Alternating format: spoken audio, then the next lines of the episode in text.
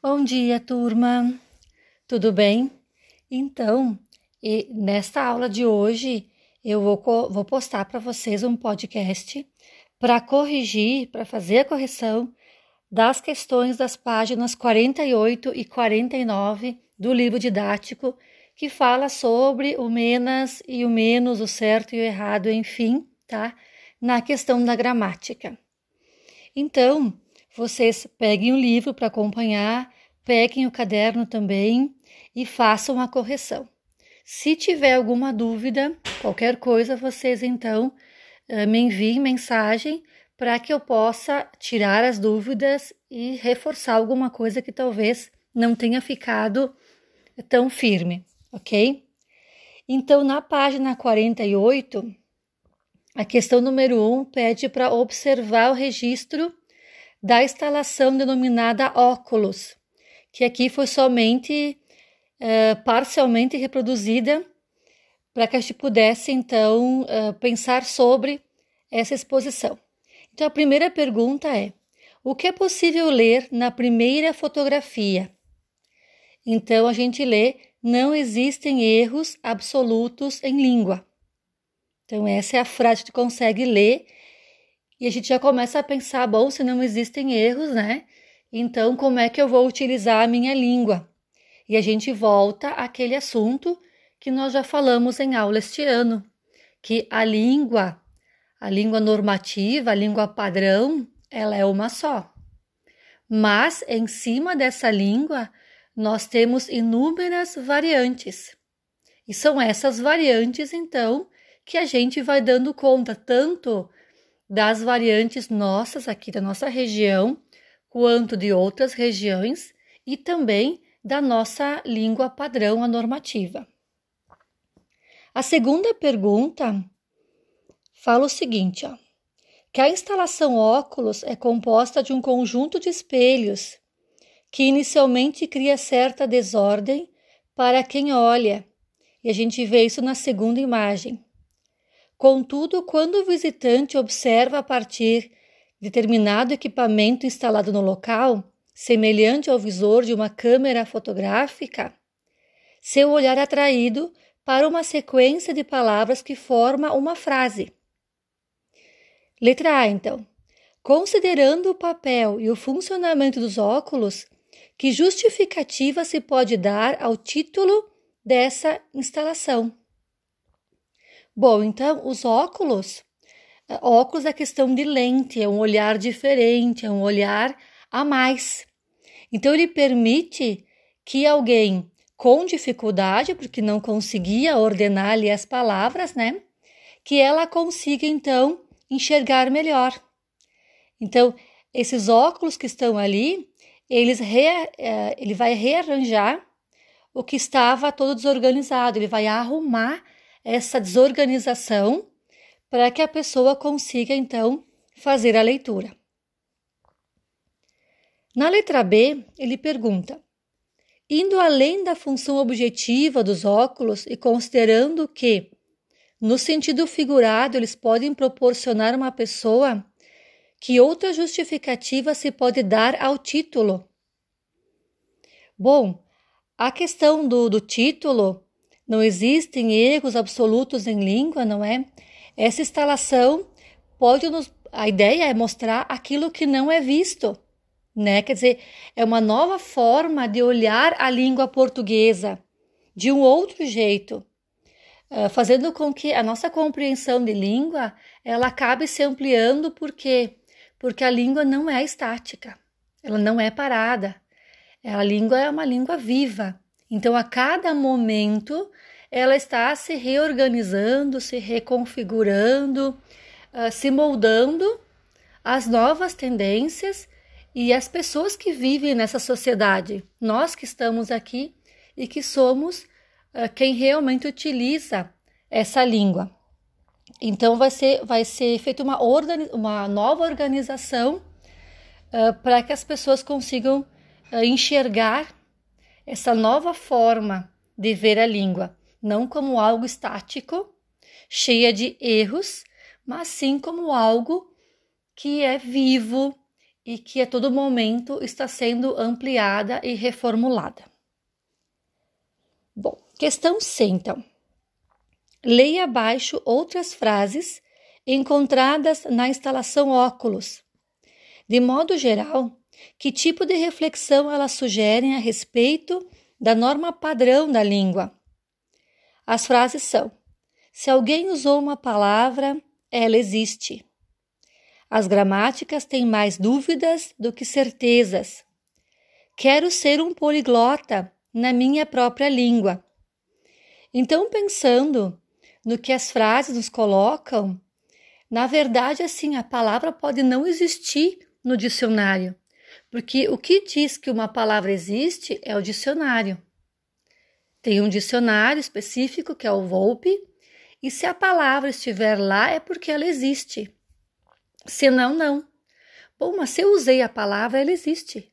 Então quer dizer que se eu conseguir dar significado para essa palavra em um momento comunicativo, essa palavra existe.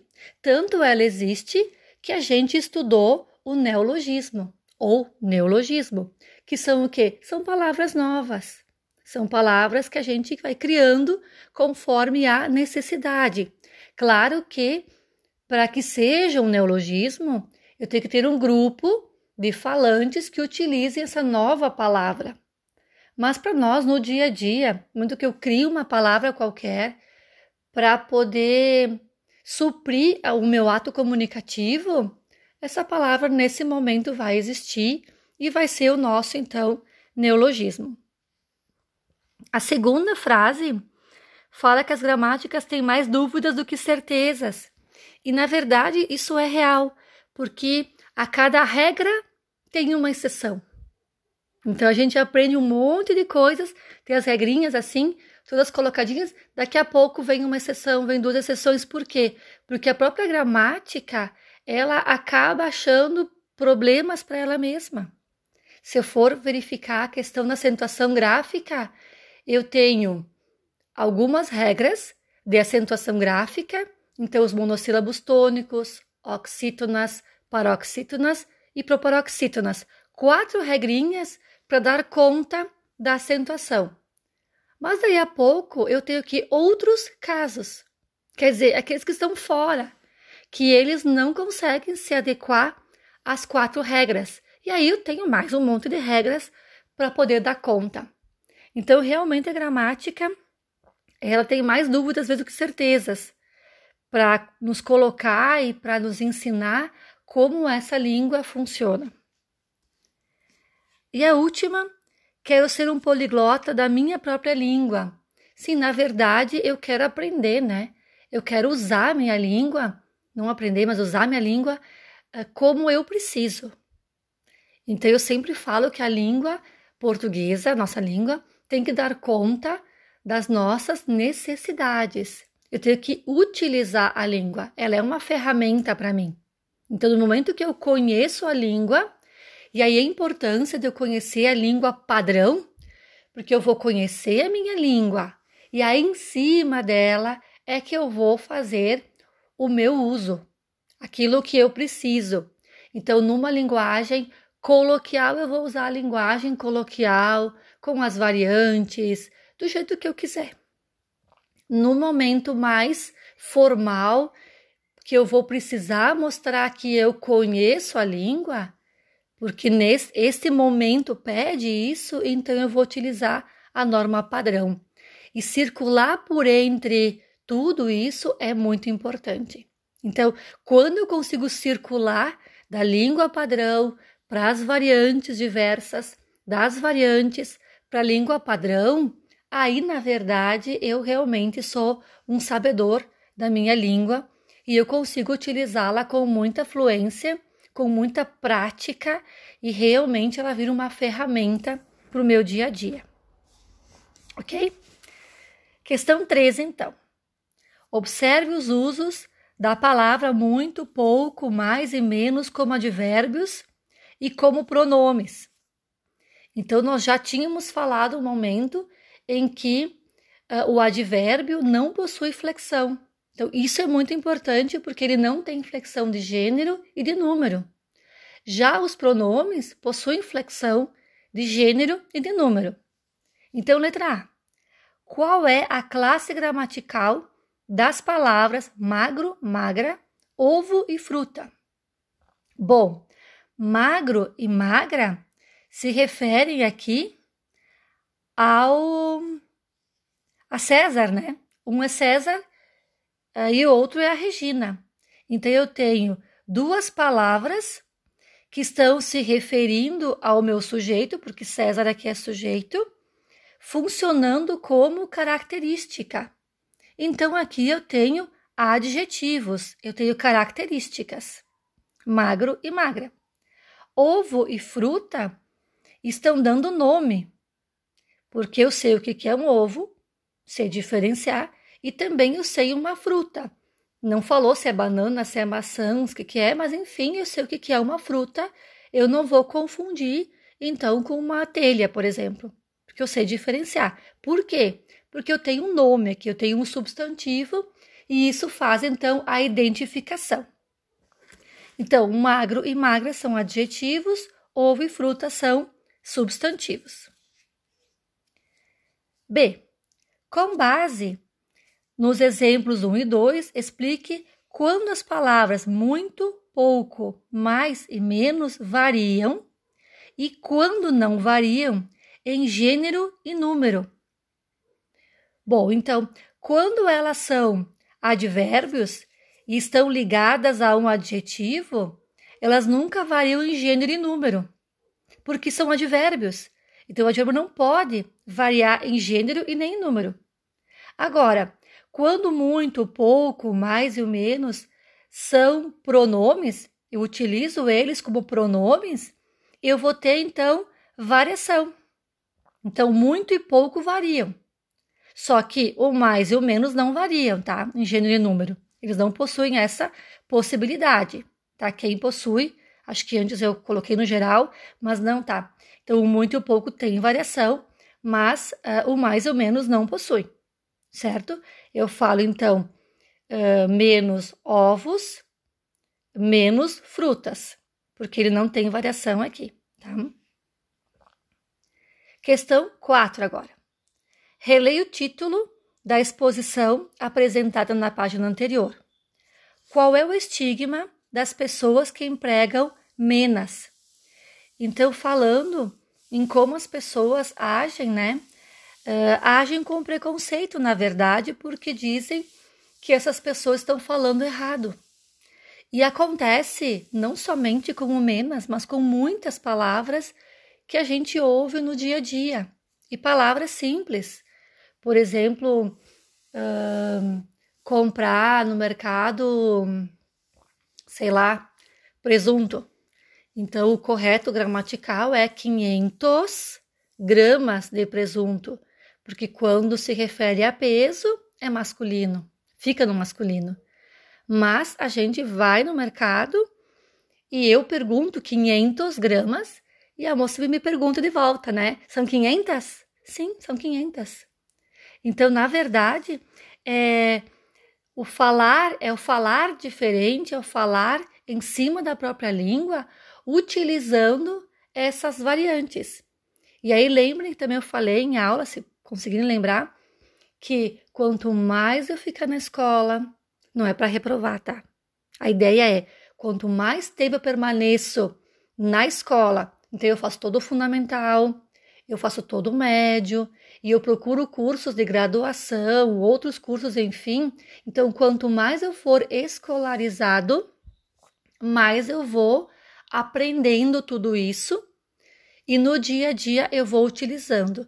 Quanto menos, aí as variantes entram com maior força, porque daí o meu contato com a língua padrão, ela é menor, tá?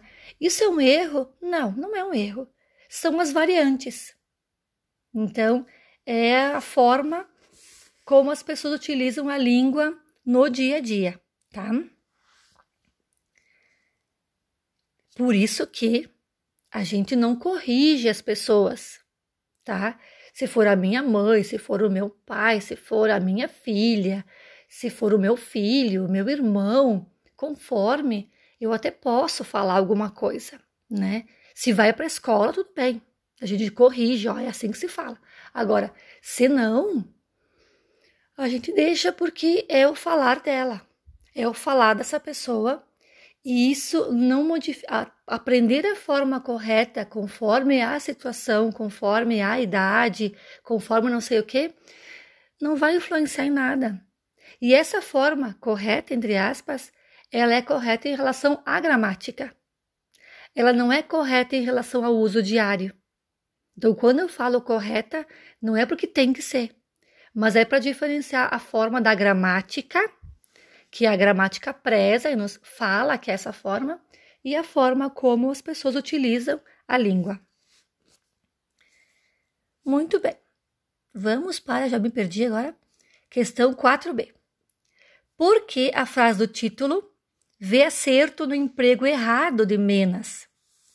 Bom, porque quando a pessoa então emprega o menas, o falante ele segue uma lógica, né? Porque quando a gente aprende aquela regrinha, né? da concordância. Então, o adjetivo concorda com o substantivo em gênero e número. Então, menino bonito, meninos bonitos, certo? Essa mesma lógica é aplicada. Porque é, quem não tem essa, esse conhecimento da língua padrão de uma forma mais, como é que eu vou dizer, maior, né? Não é mais maior, é só maior maior, mais profunda, então ele vai utilizar a mesma regra para tudo.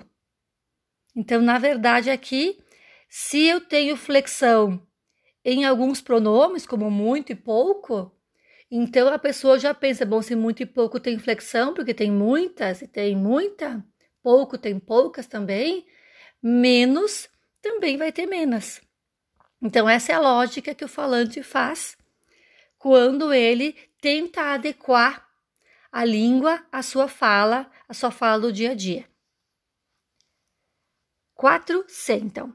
Por que a frase do título vê erro no emprego certo de menos? Agora, então. Bom, porque agora, quando propõe o uso de menos, a norma padrão, né? Ela não segue a lógica da flexão nos pronomes. Então, o que, vai acontecer? Ela não vai seguir essa lógica, portanto, eu vou utilizar, utilizar então essa forma de forma correta, tá? E aí, eh, nessa pergunta aqui que a, do livro didático, uh, se eu considero essa forma, né, uh, do do menos, aí do menos errado, eu acabo caindo na questão do preconceito linguístico. Então esse esse emprego, na verdade, ele vai depender sempre da situação de comunicação, da intenção do falante, do objetivo que ele tem ali, e nós como atores que estamos ali olhando essa situação de comunicação, a gente vai avaliando e vai então interagindo como é possível, como fica mais adequado para aquele momento comunicativo. Tá? Então aqui a verdade, o objetivo é que a gente compreenda que a língua, a nossa língua materna, ela é mutável, ela é muito sensível e ela vai acabar, uh, como eu vou dizer, ela vai ficar meio que na balança, né? Entre o que é certo e o errado, porque tem coisas que para nós podem parecer erradas, mas naquele contexto, naquele momento, elas se tornam corretas. Tá? Espero ter explicado direitinho. Acho que sim. É coisa me falem. Questão 5. Leia o trecho sobre a exposição que foi publicado no site do museu. Mesmo sabendo que menos é um advérbio, portanto invariável, quantas vezes já não ouvimos a concordância com o gênero feminino por pessoas das mais diferentes classes e idades? Letra A. Quando fazem a flexão indevida, menos fruta, menos gente, os falantes empregam um advérbio. Explique. Na verdade, não. Se eu flexionei, eu não tenho mais um advérbio, tá?